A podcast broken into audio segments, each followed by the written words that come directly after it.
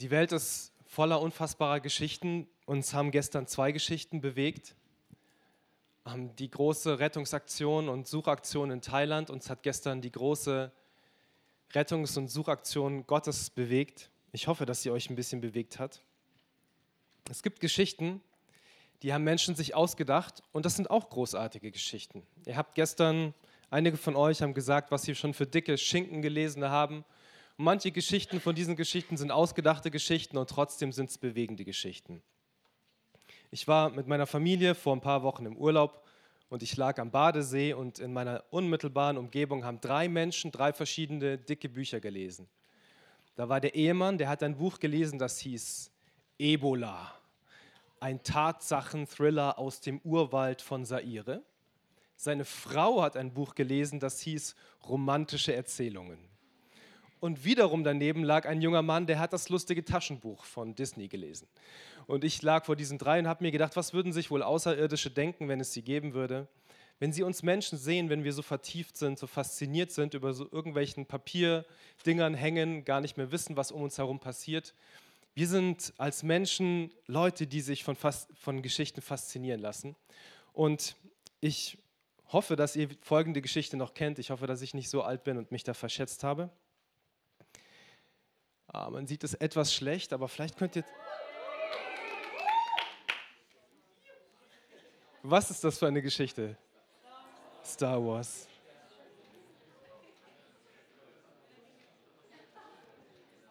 Ist eine gute Geschichte oder eine schlechte Geschichte? Gute Geschichte.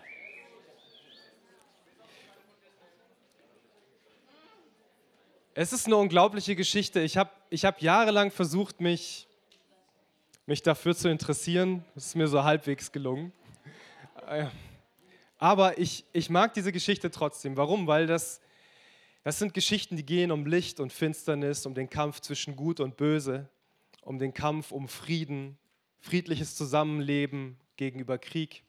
Das sind große Geschichten, die ganze Generationen geprägt haben. Und ich bin durch einen Vortrag von einem Mann namens Craig Ott inspiriert worden, mich auf die Suche nach einem Interview zu machen. Und zwar habe ich mich auf die Suche gemacht nach einem Interview mit dem Schauspieler, den ihr ganz oben links seht. Ähm, kennt jemand von euch den Namen dieses Schauspielers? Liam Neeson. Ich weiß, dass er ein schwerwiegender Jedi-Ritter ist in dieser Geschichte, dessen Namen ich mir nicht merken kann. Weiß den jemand? Ich wusste, dass ich mir ein paar Sachen nicht merken muss. Die wisst ihr. Ähm, und er hat mitgespielt in Episode 1, gedreht 1999. Einige von euch haben damals das Licht der Welt erblickt. Und er hat in dieser Zeit ähm, in diesem Sch Film mitgespielt. Ich bin auf ein Interview gestoßen, das könnt ihr auch auf YouTube finden. Und ihr kennt, das sind so Interviews, die werden im Vorfeld von Filmen gemacht und die Schauspieler werden gefragt, wie habt ihr euch gefühlt, als ihr den Film gedreht habt, bla bla bla. Und in einem dieser Interviews wird Liam Neeson gefragt von dem Reporter,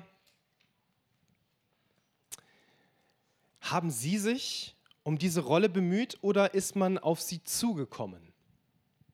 Und wenn ihr euch dieses Video mal anschauen solltet, dann merkt ihr, dass dieser erfahrene Schauspieler, der damals schon ein etablierter Schauspieler war, den man kannte, ein großartiger Schauspieler, der fing irgendwie so an, so unruhig zu werden, nachdem ihm diese Frage gestellt wurde. Der haspelte so ein bisschen rum und druckste so ein bisschen rum, sah einmal so zu seinem Manager rüber. Und dann hat er, wie ich finde, sehr offen und ehrlich geantwortet auf diese Frage. Er sagt, na, ich, ich habe meine Fühler ausgestreckt durch meine Agenten. Ich habe ein Gerücht gehört von einem meiner Freunde, dass diese Star Wars-Filme gedreht werden sollen. Und was noch wichtiger ist, dass George Lucas in ihnen Regie führen würde. Und ich wollte in irgendeiner Weise Teil davon sein. Ich finde das ein sehr offenes und ehrliches Bekenntnis von so einem etablierten Schauspieler, dass er sagt, ehrlich gesagt, man ist gar nicht erst auf mich zugekommen, sondern als ich gehört habe, diese Filme werden gemacht und als ich gehört habe, George Lucas würde Regie führen in diesen Filmen, da habe ich meine Fühler ausgestreckt. Ich habe versucht, irgendwie in Kontakt zu kommen, weil ich wollte ein Teil davon sein, irgendein Teil. Sagt ihr mir, warum wollte er ein Teil davon sein?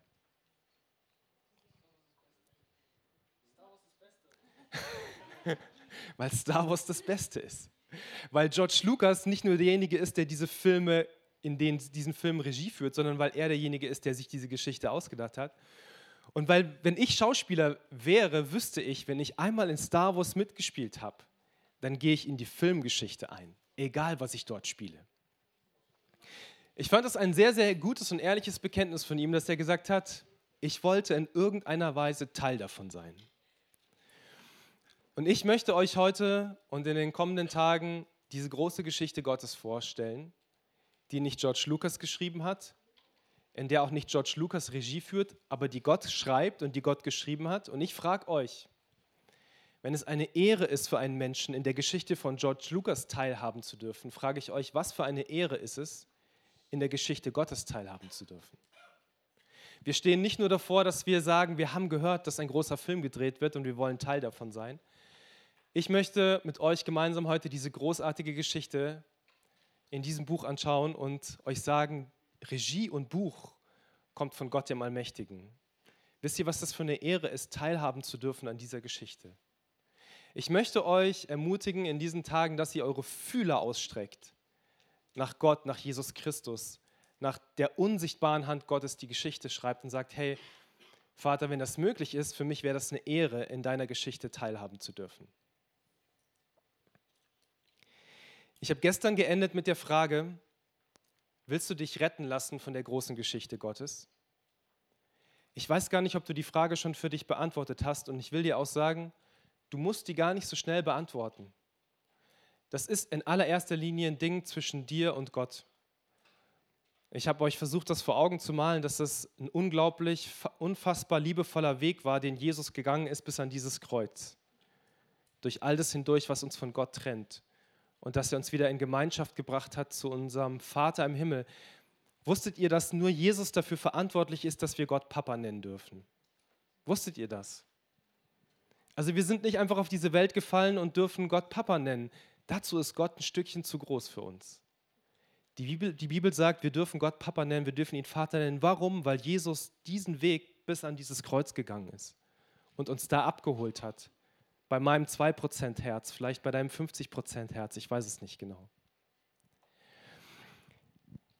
Ich bitte dich, auch wenn du die Frage für dich noch nicht entschieden hast, ob du dich von dieser Geschichte retten lassen willst, ich bitte dich um Verständnis, dass ich trotzdem heute einen Schritt weitergehe und sage, wir kommen jetzt zu der zweiten Frage, die heißt, gesetzt den Fall, du möchtest dich von dieser Geschichte retten lassen und du hast dich von dieser Geschichte retten lassen, wie kannst du ein Teil dieser Geschichte werden? Wie kannst du es in eine dieser Rollen Gottes in seinem großen Skript hineinschaffen? Ich will im Bild des Films bleiben und ich sage es im übertragenen Sinne, das Reich Gottes hängt voller Filmplakate. Ihr seht da oben ein Filmplakat und alle ganz klein und alle Rollen sind besetzt. Ich sage es im übertragenen Sinne, das Reich Gottes hängt voller Filmplakate mit einer unfassbar großen Menge an unbesetzten Rollen. Gott hat sich große Geschichten ausgedacht, er schreibt große Geschichten und überall hängen diese Plakate. Und da hängt nicht Liam Neeson schon dran oder wer auch immer, sondern ein großes Fragezeichen. Und die Frage steht im Raum, wer von euch, wer von euch besitzt genau die Fähigkeiten, um genau in diese Rolle einzusteigen?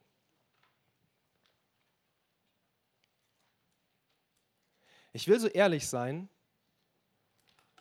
Und noch eine Frage dazwischen schieben. Es tut mir leid, ich nerve euch diese Woche mit Fragen, aber es wird auch so bleiben. Ich will noch eine Frage dazwischen schieben und das ist eine Frage, die wirst du vielleicht dein Leben lang nicht loswerden. Ich bin jetzt 37 Jahre alt und ich bin die Frage immer noch nicht losgeworden und ich fürchte, dass sie mich bis zum letzten Atemzug bewegen wird. Die Frage, die vor der großen Rollenbesetzung steht, hängt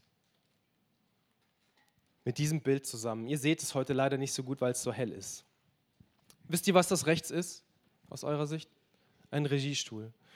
Ihr seht etwas schlecht eine Szene und ihr seht auf der rechten Seite so schemenhaft einen Menschen, der fuhrwerkt da so rum und die anderen hören auf ihn. Wer ist dieser Mensch? Er ist ein Regisseur. Habt ihr eine Ahnung, von was das Wort Regie kommt? Ähm, irgendein deutsches Wort, das euch dazu einfällt? Regieren. Wer Regie führt, regiert. Wer Regie führt, sagt, was, wann, wie, wo gemacht wird. Das heißt, wer auf diesem Stuhl sitzt, regiert. Wer von euch ist unter 18? Okay.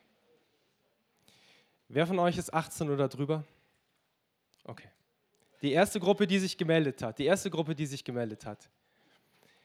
Rein rechtlich gesehen, ich frage nur rein rechtlich gesehen, wer führt in eurem Leben Regie? Ich habe die unter 18-Jährigen gefragt. Ja. Wer hat das gesagt? Sehr gut. Ich habe nur nach dem rein rechtlichen gefragt. In dem Alter unter 18 führen unsere Eltern noch für uns Regie und das ist gut so übrigens. Auch wenn ihr jetzt langsam in das Alter kommt, in dem man das nicht mehr so genießt. Ich gehe jetzt davon aus, dass ich gehe einfach mal davon aus, dass ihr gute Eltern habt. Ich weiß, das ist nicht immer der Fall, aber ich gehe jetzt davon aus. Und wenn ihr, wenn das so ist, dann seid ihr noch unter 18 und eure Eltern führen Regie. Diejenigen, die 18 oder drüber, drüber sind, wer sitzt auf dem Regiestuhl bei euch? Ich höre immer noch meine Eltern. Jesus? Alter. Ihr, ihr, ihr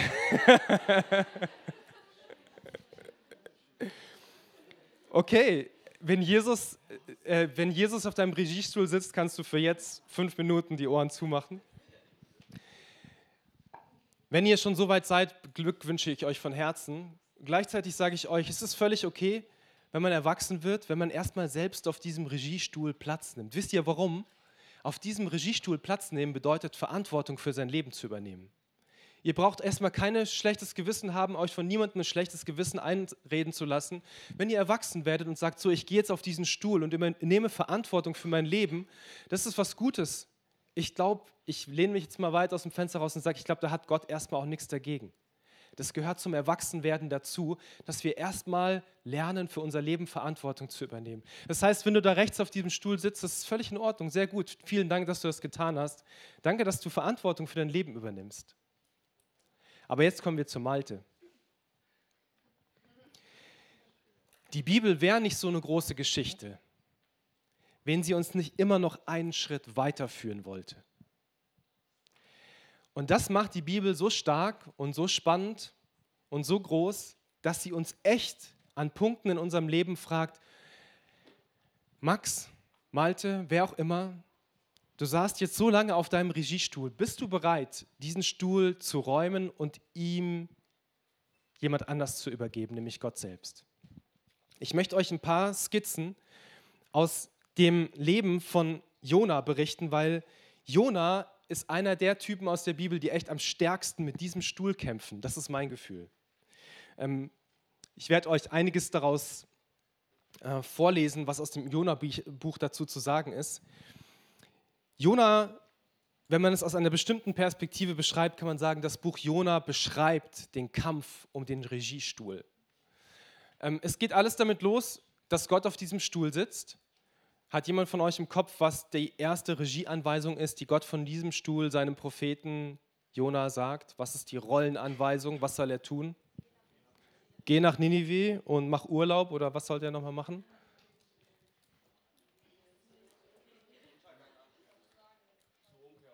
Zur Umkehr aufrufen. Zur Umkehr aufrufen. Also klare Rollenanweisungen könnt ihr, wenn ihr wollt, nachlesen. Jona 1, Vers 2. Mache dich auf und geh in die große Stadt Nineveh und predige gegen sie, denn ihre Bosheit ist vor mich gekommen. Das ist eine klare Rollenanweisung, oder? Was macht Jona aus dieser Rolle? Schiff fahren. Ganz genau. Er hat auf diese Rolle keine Lust. Er sagt, ich gehe lieber Schiff fahren. Er steigt auf ein Schiff dieses Schiff fährt nach Tarsis. Und ihr müsst eins wissen, ich verrate euch jetzt ein Geheimnis. Hinter diesem Regiestuhl deines Lebens, selbst wenn du da Platz nimmst und Gott sagst, bitte geh weg, der hat noch einen größeren Regiestuhl, das ist das Problem.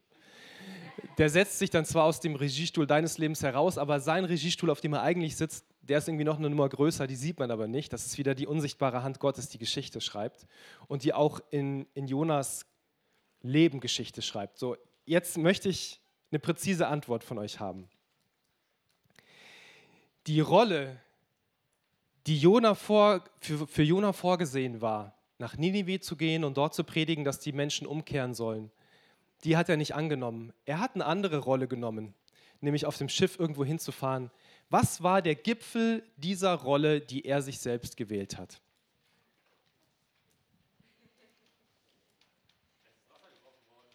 Weiter. Weiter. Fisch.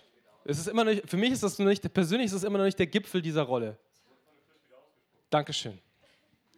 Mit anderen Worten, er ist am Ende ein Teil von Fisch, Kotze geworden. Hast du gesagt, ne? Nein. Nein. So, das ist ein drastisches Beispiel davon, wenn man die Rollenanweisungen selbst in die Hand nimmt, aber ich finde es ein humorvolles Beispiel der Bibel. So, alles damit hat immer noch natürlich damit zu tun, dass Gott immer noch auf diesem Regiestuhl sitzt. Er ist übrigens derjenige gewesen, der dafür gesorgt hat, dass dieser Fisch Jona ausgespuckt hat. Und jetzt ist Jona, also ich weiß gar nicht, wie, also ich will mir den gar nicht vorstellen, wie der ausgesehen hat, als er der frisch am Strand lag. Jedenfalls, ja, jedenfalls muss er irgendwie verstrubbelt ausgesehen haben, noch schlimmer als, als eine Nacht im Zelt. Und jetzt ist er da so verstrubbelt an Land und wisst ihr, wie das mit uns Menschen ist, wenn wir so verstrubbelt am Land sind? Ich hoffe nicht, dass wir als Teil von Fischkotze enden, aber wenn man so verstrubbelt, verstrubbelt am Land ist, dann, dann ist man plötzlich wieder offen zu sagen, Gott, ich lasse dich doch auf diesen Stuhl Platz nehmen. Und genauso ist es in Jonas Leben auch. Er sagt, okay, ich habe verstanden. Und was macht Gott? Er gibt dieselbe Regieanweisung im Prinzip nochmal. Jona 3, Vers 2, mach dich auf, geh in die große Stadt Ninive und predige ihr, was ich dir sage. Es wird noch nicht ganz klar, was er ihm sagt, und dann wird aber zwei Verse später klar, was er Jona gesagt hat. Es sind noch 40 Tage, so wird Ninive untergehen. Es sind noch 40 Tage, so wird Ninive untergehen. Gibt es irgendeinen Zweifel an dieser Ansage? Gibt es irgendwas Unklares an dieser Ansage? Ich finde wenig dran. Noch 40 Tage, dann wird Ninive untergehen. Jona hat gelernt, das ist die erste große Überraschung. Er nimmt die Rolle an, er geht in die Stadt und predigt Ninive. Dann geschieht die richtig große Überraschung in der Geschichte. Wisst ihr, was passiert? Ninive diese große böse Stadt hört auf die Predigt von Jona. Und die sagen so von groß bis klein, von König bis Bürger, wir müssen umkehren, wir müssen uns in Sack und Asche packen. Vielleicht, vielleicht ist dieser Gott, der sein Gericht angekündigt hat, irgendwie so gnädig, dass er sich doch noch mal anders überlegt. Und tatsächlich heißt es in Jona 3 Vers 10, als aber Gott ihr Tun sah, wie sie umkehrten von ihren bösen Wegen, reute ihn das Übel, das er ihnen angekündigt hatte, und tat's nicht. Was macht Jona? Schmollen, er beschwert sich. Er sagt Gott, es ist so nervig, dass du so gnädig bist. Ja, ähm, er sagt, weißt du, warum ich dich von diesem Stuhl verdrängt habe, sage ich jetzt mit meinen Worten. Weißt du, warum ich Weißt du, warum ich mich selbst auf diesen Stuhl gesetzt habe? Weißt du, warum ich mir selbst die Regieanweisung gegeben habe, mich auf das Boot zu setzen und nach Tarsis zu fahren? Denn in Klammern ist es immer einfacher, den eigenen Regieanweisungen zu folgen als denen Gottes. Weißt du, warum ich das gemacht habe? Und jetzt zitiere ich die Bibel, denn ich wusste, dass du gnädig, barmherzig, langmütig und von großer Güte bist und lässt dich des Übels gereuen. So nimm nun, Herr, meine Seele von mir, denn ich möchte lieber tot sein als leben. Ist euch das schon mal aufgefallen? Dass dieser fromme Mensch Jona einfach genervt ist von der Gnade Gottes. Für mich ist das der tiefste Ausdruck von diesem Kampf um diesen Regiestuhl. Merkt ihr, dass der Jona eine feste Vorstellung davon hat, wie die Dinge zu laufen haben? Und jetzt sagt er schon wieder Regieanweisungen an Gott und sagt, ich bin so entmutigt, ich habe so wenig Lust auf deine, auf deine Vorstellungen, dann nimm mir doch lieber mein Leben, ich habe keine Lust mehr.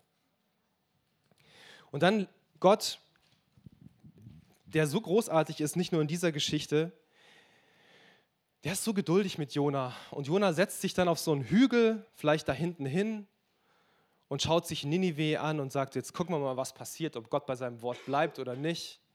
und es passiert tatsächlich nichts. Und er sitzt da in der Sonne und es wächst ein Rizinusstrauß über ihn drüber und er spendet ihm so schönen Schatten.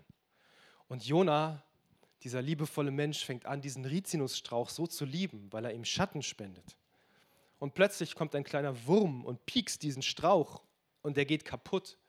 Und Jona trauert um diesen Strauch. Ja. Und dann kommt Gott zu ihm und sagt, weißt du was? Schau mal, du hast diesen Strauch nicht mehr selbst gemacht. Ich habe den für dich wachsen lassen. Jetzt stirbt er und du trauerst um diesen Strauch.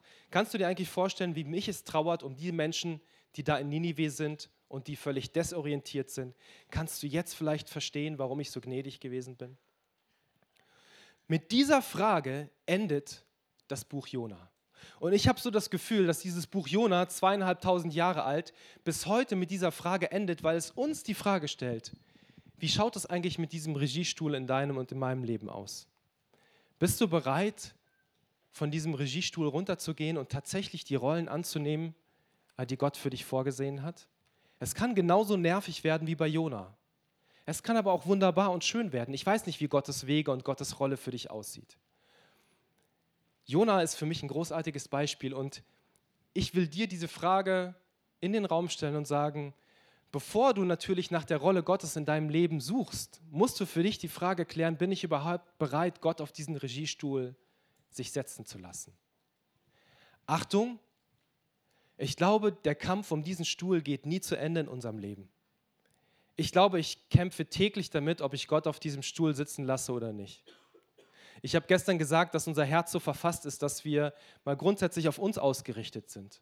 Und ich glaube, das ist ein Teil des Problems, warum immer wieder neu ein Kampf um diesen Regiestuhl beginnt. Seid also nicht entmutigt, wenn ihr jetzt das Gefühl habt, ah Gott, ich, ich gebe dir meinen ganzen Regiestuhl und am Montag sieht schon wieder anders aus. Es ist ein ständiger Kampf. Aber solange ihr diesen Kampf seht und in diesem Kampf bewusst seid, bewusst drin seid, ist alles gut. Kommen wir zu der Frage nach der Rolle. Es tut mir leid, dass ich jetzt ein paar Bilder gebrauche, die vielleicht mehr das Verständnis von männlichen Geschöpfen mit sich bringen. Aber ich hoffe, dass auch die Damenwelt ein bisschen etwas mitnehmen kann. Wenn ich nach der Rolle für mich persönlich, nach deiner Rolle in Gottes großer Geschichte frage, dann komme ich auf diese drei Dinge hier. Was ist, was ist das? Was haben die alle gemeinsam? Vier Räder. Mehr? Motor. Mehr? Reifen. Windschutzscheibe. Rückspiegel. Ir Motorkontrolle. Achse. Ja, die haben alle PS. Die haben alle PS. Da bin ich mir nicht so ganz sicher.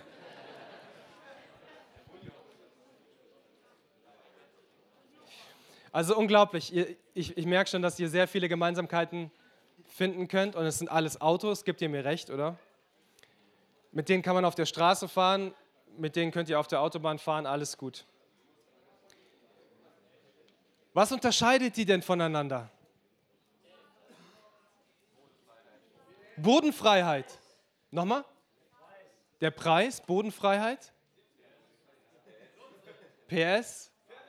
Pferdestärken.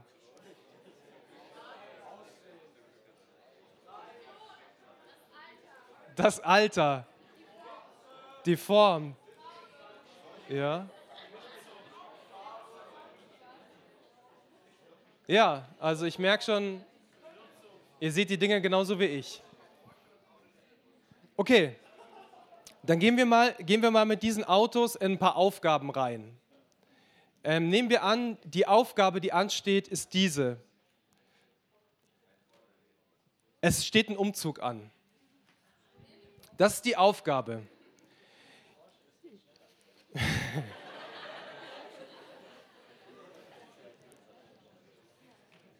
Valentin sagt, es, äh, nimm den Porsche, es geht schneller.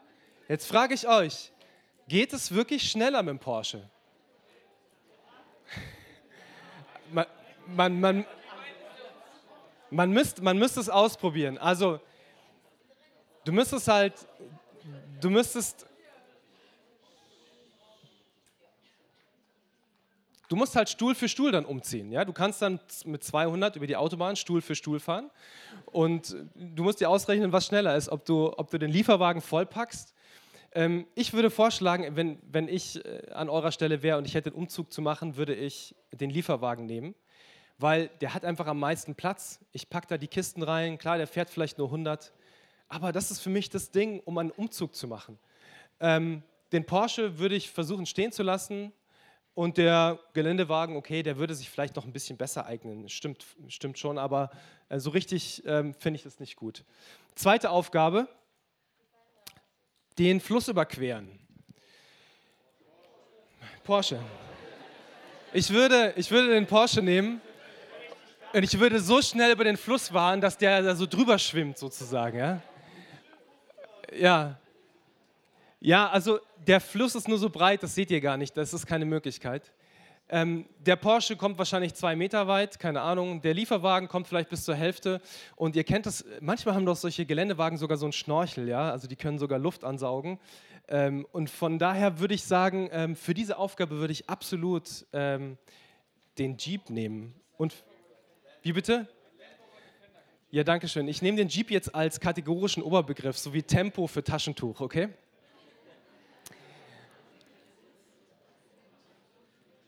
Okay, ganz eindeutig der VW, um, um dieses Rennen zu gewinnen.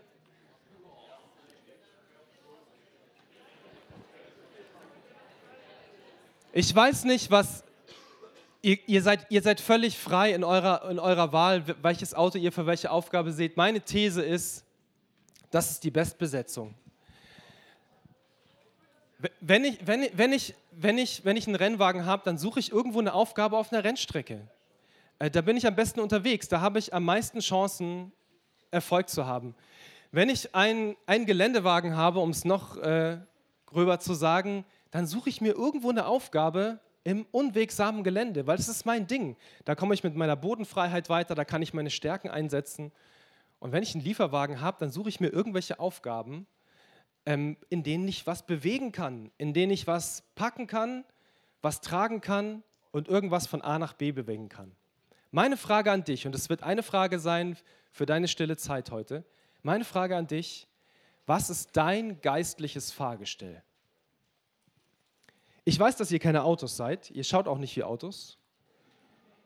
Ihr seid Menschen, vielleicht so wie diese drei Menschen, aber ihr seid so unterschiedlich, wie diese Autos unterschiedlich waren.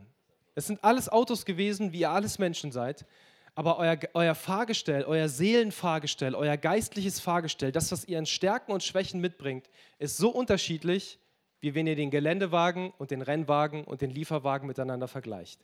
Meine, mein Angebot an euch ist, wenn ihr wissen möchtet, was für eine Aufgabe, was für ein Bild von eurem Leben entstehen kann, langsam, so wie Laura das heute ganz langsam Strich für Strich gezeichnet hat, dann ist der erste Strich dieser Skizze eurer Berufung, dass ihr versteht, was für ein geistliches Fahrgestell ihr seid. Was für ein Mensch ihr seid, was für Stärken und was für Schwächen ihr habt. Die Bibel sagt es in Römer 12, ich lese euch das mal vor. So wie euer Körper viele Teile und jeder Körperteil seine besondere Funktion hat, so verhält es sich auch mit dem Leib Christi. Wir sind alle Teile seines einen Leibes und jeder von uns hat eine andere Aufgabe zu erfüllen. Hat Gott dir zum Beispiel die Gabe der Prophetie gegeben, dann wende sie an, wenn du überzeugt bist, dass Gott durch dich redet. Besteht deine Begabung darin, anderen zu dienen, dann diene ihnen gut. Dann geht es weiter. Wenn du die Gabe der Lehre hast, dann lehre Menschen und so weiter und so fort. Man kann sich diese Verbindung zwischen dem, was ansteht und dem, wie wir drauf sind, ganz einfach merken durch diese zwei Worte. In Gottes Reich gehören Gabe und Aufgabe zusammen. Könnt ihr euch noch an Richard Harris erinnern, gestern, den Narkosearzt und Höhlentaucher? Da war eine Aufgabe, nämlich diese Jungs aus der Höhle retten. Und er hat gespürt, meine Gabe, Höhlentaucher und Arzt, das passt perfekt zu dieser Aufgabe. Je mehr du deine Gabe verstehst, dein geistliches Fahrgestell verstehst, desto klarer wird das Bild von deiner Rolle, von deiner Aufgabe im Reich Gottes. Du brauchst nicht glauben, dass du es einmal gefunden hast und dann ist es für immer gefunden. Aber je klarer du für dich dieses Bild kriegst, am Anfang ist es vielleicht genauso unklar noch wie bei Lauras Bild. Ich werde morgen nochmal auf dieses Bild zurückkommen. Ich habe ich hab hingeschaut und ich habe Striche gesehen und erst dachte ich, ah, das wird eine Burg, ganz klar. Dann habe ich den zweiten Teil gesehen und dachte mir, ja, das ist, das ist immer noch eine Burg, aber der Burgturm sieht anders aus als der rechte Burgturm. Und irgendwann, äh, ja, genau so habe ich das Bild interpretiert. Das Bild war nicht von Anfang an klar, aber es ist Strich für Strich klarer geworden. Je klarer ihr euer geistliches Fahrgestell bekommt, desto klarer wird für euch eure Rolle im Reich Gottes.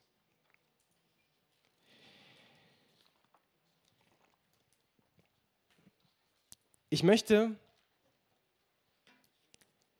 euch also diese zwei Fragen heute mit in eure, in eure Reflexionszeit, in eure, in eure stille Zeit geben. Was für ein geistliches Fahrgestell hast du? Was sind deine Stärken und Schwächen? Was hast du in deinem Leben bisher mitbekommen, was du kannst und was du nicht kannst?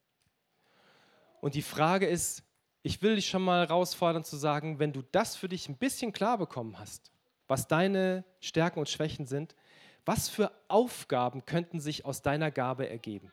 Wenn das meine Gabe ist, was könnte meine Aufgabe sein? Und wenn du heute erst bei den ersten drei Pinselstrichen angekommen bist, ist es völlig in Ordnung. Die Skizze hat Zeit zu wachsen.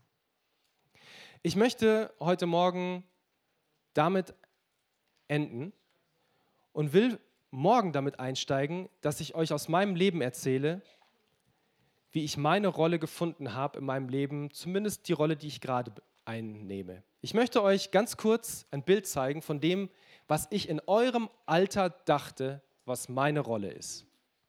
Ich dachte, meine Rolle ist das. Könnt ihr das erkennen? In eurem Alter hätte ich gesagt, ich werde Missionspilot bei einer Missionsfluggesellschaft, die heißt Mission Aviation Fellowship. Und ich habe mich im Alter von 37 Jahren am Steuer eines solchen, Flugzeugs gesehen, irgendwo weit weg von hier. Und ich habe schon erste Schritte unternommen und ich hatte einen Flugschein und ich bin schon geflogen. Aber irgendwas in meinem Leben hat sich verändert und jetzt stehe ich plötzlich hier und sitze nicht da im Flugzeug. Was ist da passiert? Da möchte ich euch morgen mit hineinnehmen und hoffe, dass ihr schon wache Sinne dafür habt, weil ihr euch heute Gedanken gemacht habt, was ist eure Gabe und wie sieht die Skizze eurer Aufgabe aus. Danke, dass ihr da seid.